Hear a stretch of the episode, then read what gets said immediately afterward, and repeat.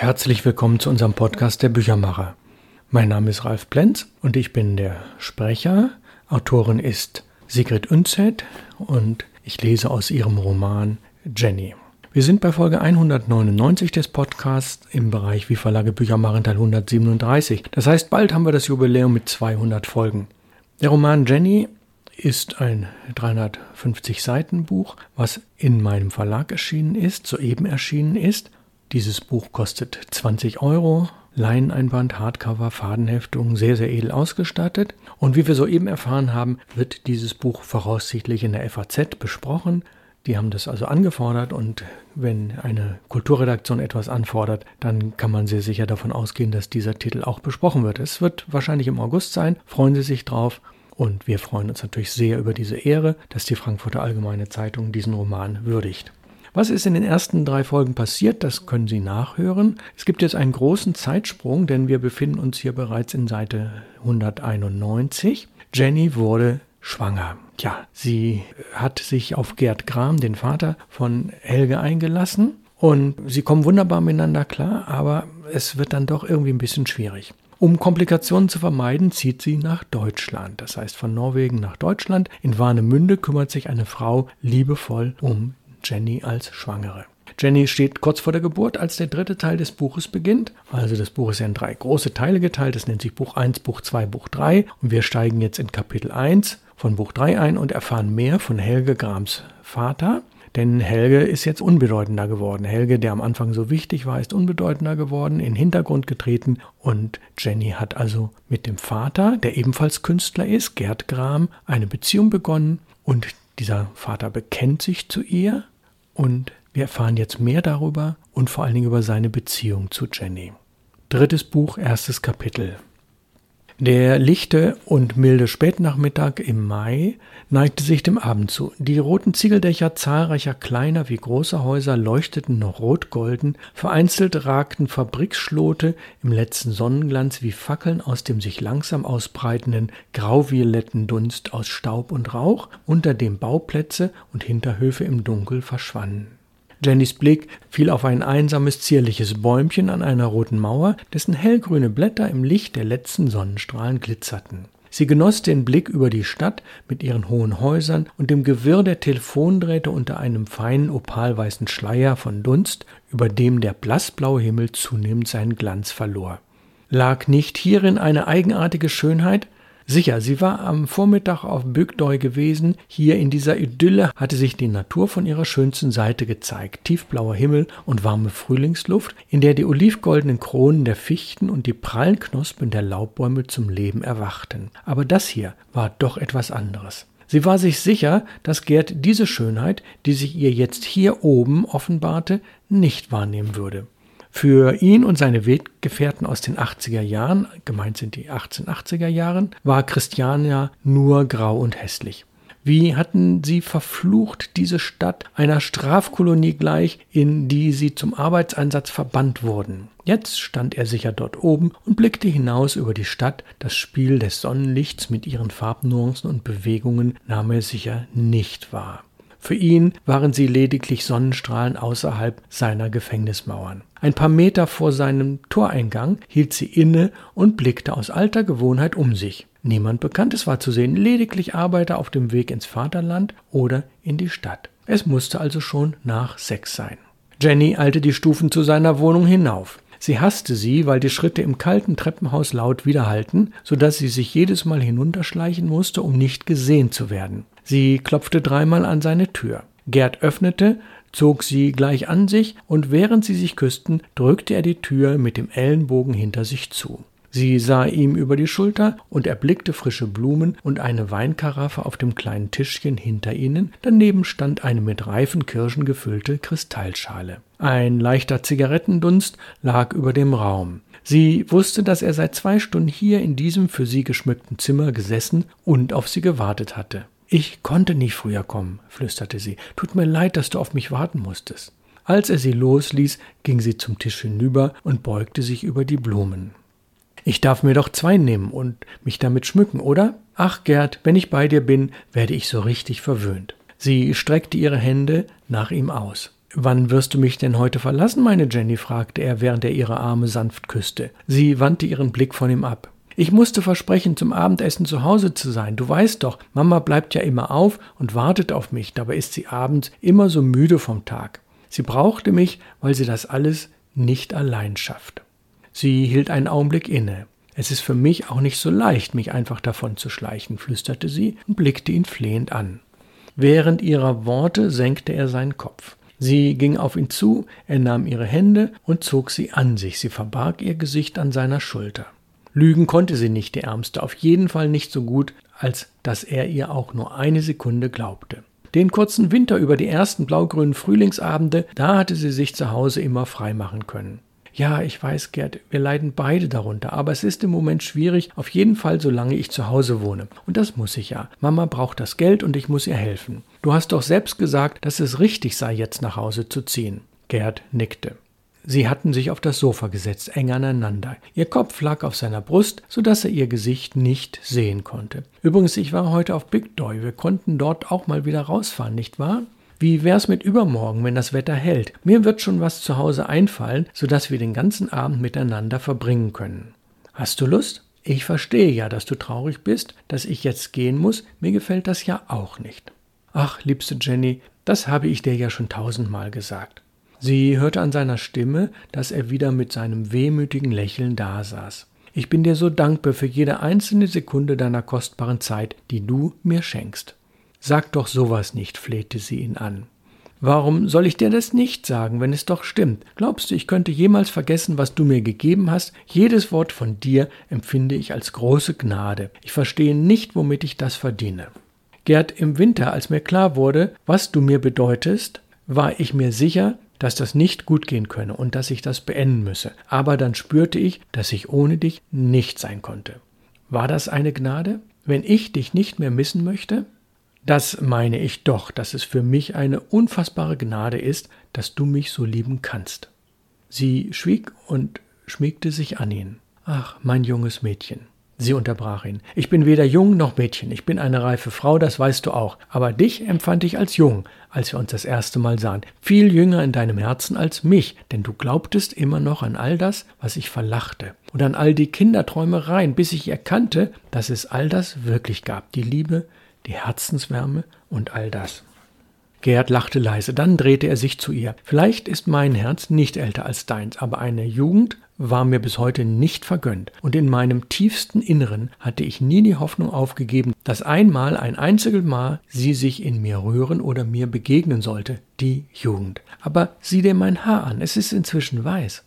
Jenny schüttelte den Kopf, zog ihre Beine hoch und schmiegte sich wieder an ihn. Er schenkte ihr ein Glas Wein ein und hielt es ihr an den Mund. Sie trank begierig. Dann reichte er ihr ein paar Kirschen, nahm ihr die Steine von ihren Lippen und legte sie auf den Teller.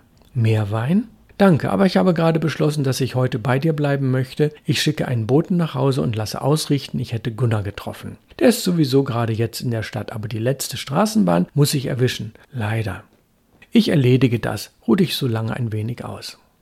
Als er gegangen war, zog sie sich ihre Schuhe aus und ließ sie auf den Boden fallen. Sie trank noch einen großen Schluck, legte sich auf das Sofa und zog die Decke über sich. Ja, sie liebte ihn, das musste sie sich jetzt eingestehen und sie wollte bei ihm bleiben. Sie wollte in seinen Armen zur Ruhe kommen. Er war der einzige Mensch auf dieser Welt, der sie auf seinen Schoß genommen und gewärmt hatte, der sie beschützt und sein kleines Mädchen genannt hatte. Ja, er war der einzige Mensch, der ihr wirklich nahe stand, der für sie da war und sie festhielt dann sollte er sie auch bekommen, mit allem, was sie ihm geben konnte. Verlieren konnte und wollte sie ihn wohl nicht mehr. Er sollte sie küssen, sie wollte mit ihm ins Bett und all die Dinge tun, nach denen sie sich, wenn sie ehrlich war, so lange gesehnt hatte. Nur sprechen durfte er nicht. Sie wollte das nicht, weil sie Angst hatte, dass sie sich dann wieder zu weit voneinander entfernen würden. Denn er sprach von der Liebe, aber ihre Liebe war nicht die, die er erwartete. Sie konnte sie nicht in Worten erklären, sie klammerte sich nur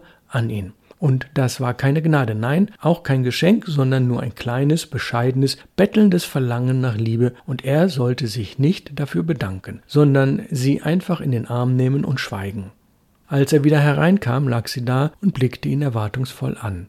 Er nahm sie sanft in den Arm und unter seinen zärtlichen Berührungen schloss sie ihre Augen und lächelte sanft. Dann klammerte sie sich fester an ihn. Der bescheidene Duft seines Parfums berauschte sie, und sie nickte nur, als er sie etwas zaghaft aufhob. Er wollte etwas sagen, aber sie legte ihren Zeigefinger auf seinen Mund, küsste ihn und ließ sich von ihm ins Nebenzimmer tragen.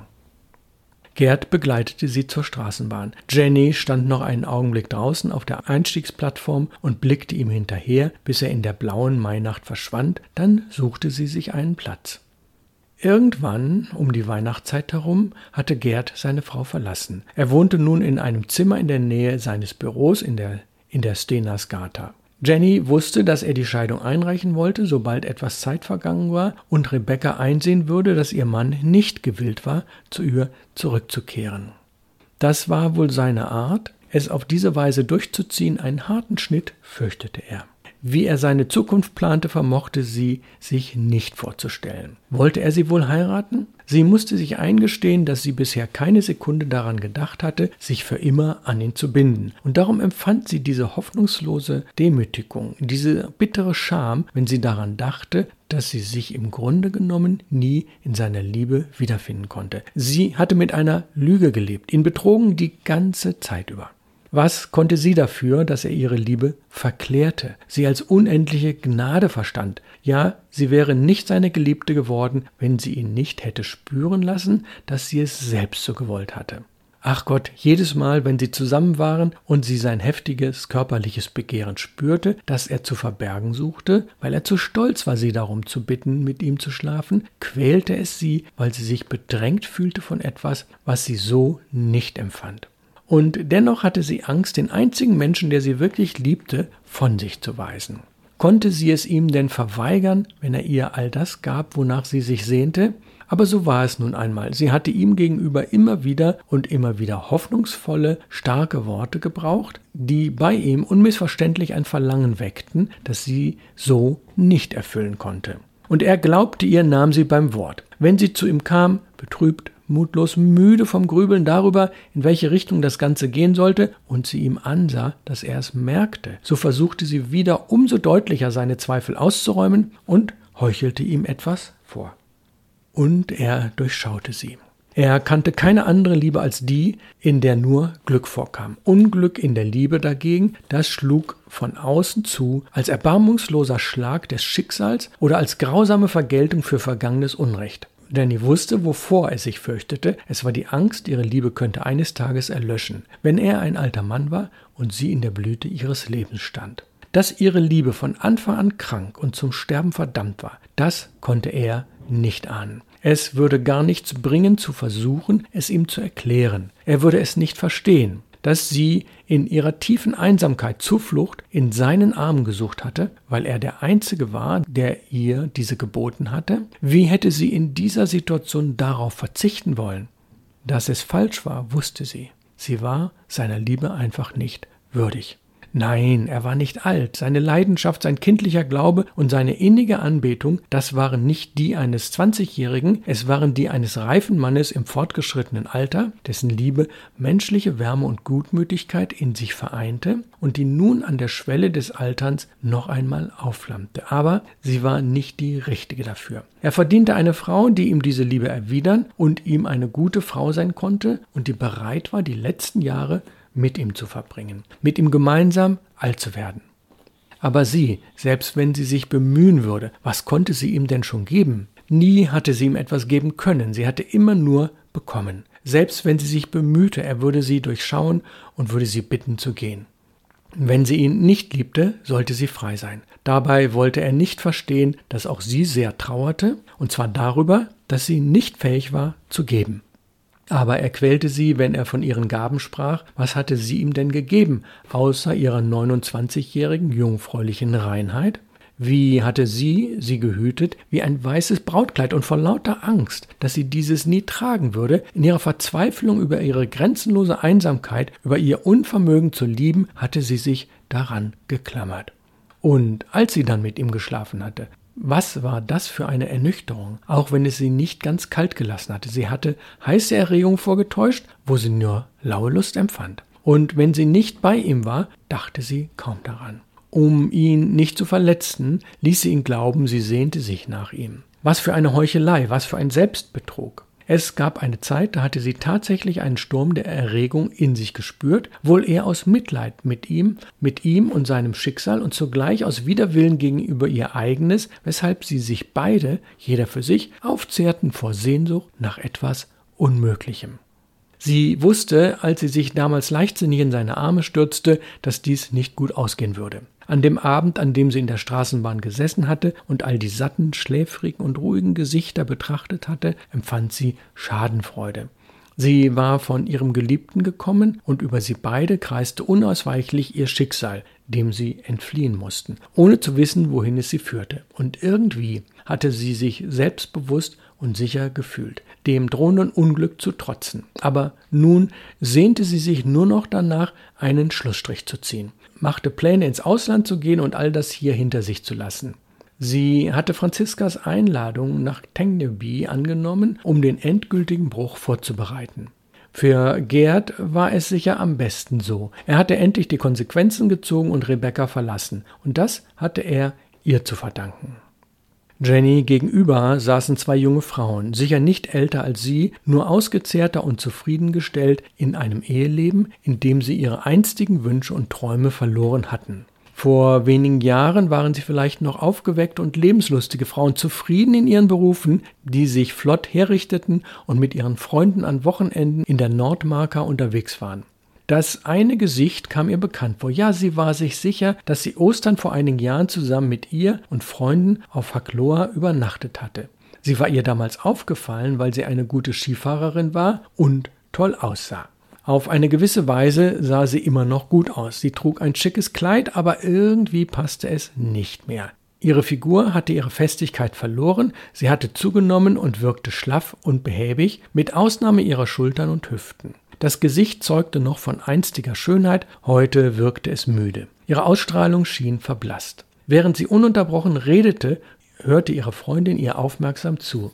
Sie schimpfte über die Lebensmittelpreise, mokierte sich über ihr ungepflegtes Hausmädchen, das ihre Arbeit nicht sauber verrichtete, und unterstellte ihr, dass sie Dinge im Haus verschwinden ließ. Ihre Freundin bestätigte ihre Empörung über die Unzuverlässigkeit dieser Mädchen. Dabei hatten die beiden sich in jüngeren Jahren sicher auch nach Liebe gesehnt, nach einem liebevollen Mann, der ihnen ein Zuhause bot, in dem auch sie einen eigenen Bereich für sich hatten, wo sie ihre Mädchenträume verwirklichen konnten und ihren eigenen Beschäftigungen nachgingen. Das war damals. Heute belächelten sie diese jungen Dinger, die diesen Illusionen noch anhingen. Sie waren stolz, zu den Eingeweihten zu gehören, die wussten, wie das Leben in Wahrheit funktionierte. Vielleicht waren sie sehr zufrieden, aber war das Glück nicht auf der Seite derer, die unzufrieden waren?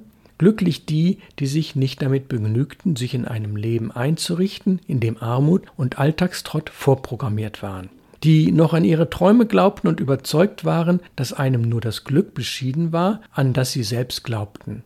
Es gab dieses Glück, davon war Jenny überzeugt. Und wenn man es nicht erleben durfte, dann lag das an einem selbst.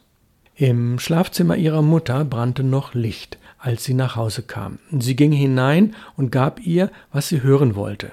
Wie die Feier in Alströms Atelier war und wie Gunnar so lebte. Ingeborg und Bodil schliefen hinten in abgedunkelten Eck. Es machte Jen nichts aus, hier zu stehen und ihrer Mutter Lügengeschichten zu erzählen. Sie hatte es schon immer gemacht, seit sie ihr munter von Kindergeburtstagen berichten musste auf denen sie einsam in der Ecke saß und den anderen Mädchen beim Tanzen zusah. Sie konnte damals auch mit niemandem reden, weil das, was sie zu sagen hatte, niemanden interessierte. Wenn Ingeborg und Bodil von Feiern kamen, saß ihre Mutter aufrecht im Bett, lauschte ihnen neugierig und lachte mit ihnen. Die beiden konnten ihr alles unbekümmert erzählen, weil sie nie etwas zu befürchten hatten und ihre Mutter sie stets gut gelaunt erwartete. Vielleicht unterschlugen sie dabei das ein oder andere, das sie für sich behalten wollten. Was machte das schon aus? Jenny küsste ihre Mutter und wünschte ihr eine gute Nacht. Sie tappte im Dunkeln durchs Wohnzimmer und riss dabei versehentlich ein Foto herunter. Sie hob es auf und wusste trotz der Dunkelheit, welches es war. Es zeigte einen Bruder ihres leiblichen Vaters mit seiner Frau und ihren Kindern. Er hatte in Amerika gelebt und sie war ihm noch nie begegnet. Nun war er tot und niemand nahm das Bild mehr wahr. Wenn sie hin und wieder Staub wischte, fiel es ihr nicht auf. Es stand dort wie jeder andere Nippes auch. Sie ging in ihr Zimmer und löste ihr Haar. Der Gedanke, ihre Mutter zu belügen, ging ihr nicht aus dem Kopf. Wie sollte sie ihrer Mutter gegenüber ehrlich sein, ohne ihr Sorgen zu bereiten, die eh niemanden etwas brachten? Ihre Mutter würde es doch nie verstehen. Sie hatte beides erlebt, seit sie jung war, Glück und Unglück. Sie hatte Jennys Vater geliebt und trauerte über seinen frühen Tod, hatte sich aber zusammengerissen wegen der Kinder. Für dieses Glück hatte sie einen hohen Preis gezahlt und dann war sie Niels Berner begegnet und hatte neue Hoffnung geschöpft, dass sie ihrer tiefen inneren Leere entkommen und noch einmal glücklich sein durfte, gemeinsam mit ihm und den Kindern. Sein Kind zu lieben, ja, gab es etwas Schöneres? Diese Liebe war so naturgegeben, dass sie jegliche Zweifel auszuräumen vermochte. Eine Mutter liebte nicht, um das Beste für ihr Kind zu erreichen oder gar um sich der Liebe ihres Kindes gewiss zu sein. Und so groß ist die Gnade der Natur gegenüber Müttern, dass der innerste Instinkt der Mutter sie davor bewahrt, ihren Müttern die bittersten und hoffnungslosesten Sorgen anzuvertrauen. Geldsorgen und Krankheiten, ja, diese sollten sie erfahren, aber niemals das Unwiederbringliche, die Scham oder tiefere Lebenskrisen. Nichts würde ihre Mutter von ihren Sorgen und Ängsten mitbekommen und auch Rebecca würde nie auch nur einen Bruchteil davon erfahren, wie ihre Kinder um ihretwillen gelitten hatten. Wie hatte Frau Lund um ihren hübschen Sohn Einar geweint, dem eine glückliche Zukunft beschieden zu sein schien und der plötzlich aus ihrem Leben gerissen wurde. Sie war die Einzige, die nicht wusste, dass er sich erschossen hatte, weil er Angst davor gehabt hatte, dem Wahnsinn zu verfallen. Die Mutterliebe stand aber auch anderem Glück nicht unbedingt im Weg. Jenny wusste von Frauen, die ihre Liebhaber hatten und glaubten, ihre Kinder wüssten nichts davon. Manche ließen sich scheiden und fanden woanders ihr neues Glück. Entpuppte sich diese neue Liebe aber als erneute Enttäuschung, bereuten sie und jammerten über ihr Schicksal. Ihre Mutter hatte sie vergöttert und dennoch hatte sie genug Liebe auch für Berner übrig gehabt und sie war glücklich mit ihm gewesen. Gerd hatte seine Kinder geliebt, natürlich, aber die Liebe eines Vaters war bedachter, verständnisvoller, weniger instinktiv als die einer Mutter, und dennoch hatte er in diesem Winter kaum an Helge gedacht. Ja, wir machen jetzt einen Sprung von ungefähr 40 Seiten. Wir gehen auf Seite 236 und das ist das Ende vom fünften Kapitel in Buch 3 und Beginn des sechsten Kapitels. Es ist ein ganz kurzer Teil und in diesem Sprung, was dort passiert, Jenny ist schwanger geworden und nun in Warnemünde. Gunnar blieb drei Tage in Warnemünde. Jenny verstand selbst nicht, warum sie sich nach seinem Besuch so viel besser fühlte. Aber tatsächlich, das unerträgliche Gefühl von Demütigung war weg. Sie konnte ihre Situation nun ruhiger und klarer angehen. Und Frau Schlesinger lief mit einem verschmitzten Lächeln durch das Haus, obwohl Jenny ihr wiederholt erklärt hatte, dass der Besuch ihr Vetter sei. Gunnar hatte angegeben, ihr Bücher zu schicken und wenige Tage später kam eine ganze Kiste voll davon mit der Post. Zu Weihnachten schickte er ihr Blumen und Pralinen. Woche für Woche schrieb er ihr lange Briefe und legte Ausschnitte aus norwegischen Zeitungen bei. Zu ihrem Geburtstag im Februar kam er sogar selbst und blieb zwei Tage. Er hatte wieder aktuelle Neuerscheinungen norwegischer Literatur dabei und sie redeten viel. Kurz nachdem er wieder abgereist war, wurde sie krank. Ihr war übel. Sie hatte elende Schmerzen und konnte eine Zeit lang nachts nicht schlafen. Als Gunnar da war, ging es ihr gut. Sie kam auf andere Gedanken und konnte ihre Situation für einen Moment vergessen. Jetzt unter dem Druck der verfluchten Schmerzen spürte sie deutlich die Angst, aber sie wusste, sie musste dadurch. Und schließlich war es soweit. Sie kam aus dem Bett nicht mehr heraus und war vor lauter Angst und Schmerzen völlig erschöpft. Es war eine harte Geburt. Jenny glaubte, dem Tod bereits ins Auge blicken zu müssen, da kam endlich der Arzt aus Warnemünde herbeigeeilt. Sie wusste nicht, wie viel Zeit vergangen war, aber irgendwann legte er ihr mit seinen blutigen Händen den Jungen in den Arm.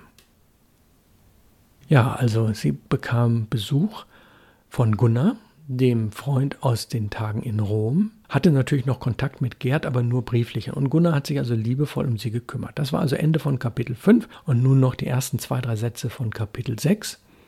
Und da sieht man die Dramatik, mit der Sigrid Unzett schreibt. Also die Geburt dauert nur einen Satz lang und das sechste Kapitel beginnt im unmittelbaren Anschluss. Jennys Sohn lebte sechs Wochen lang.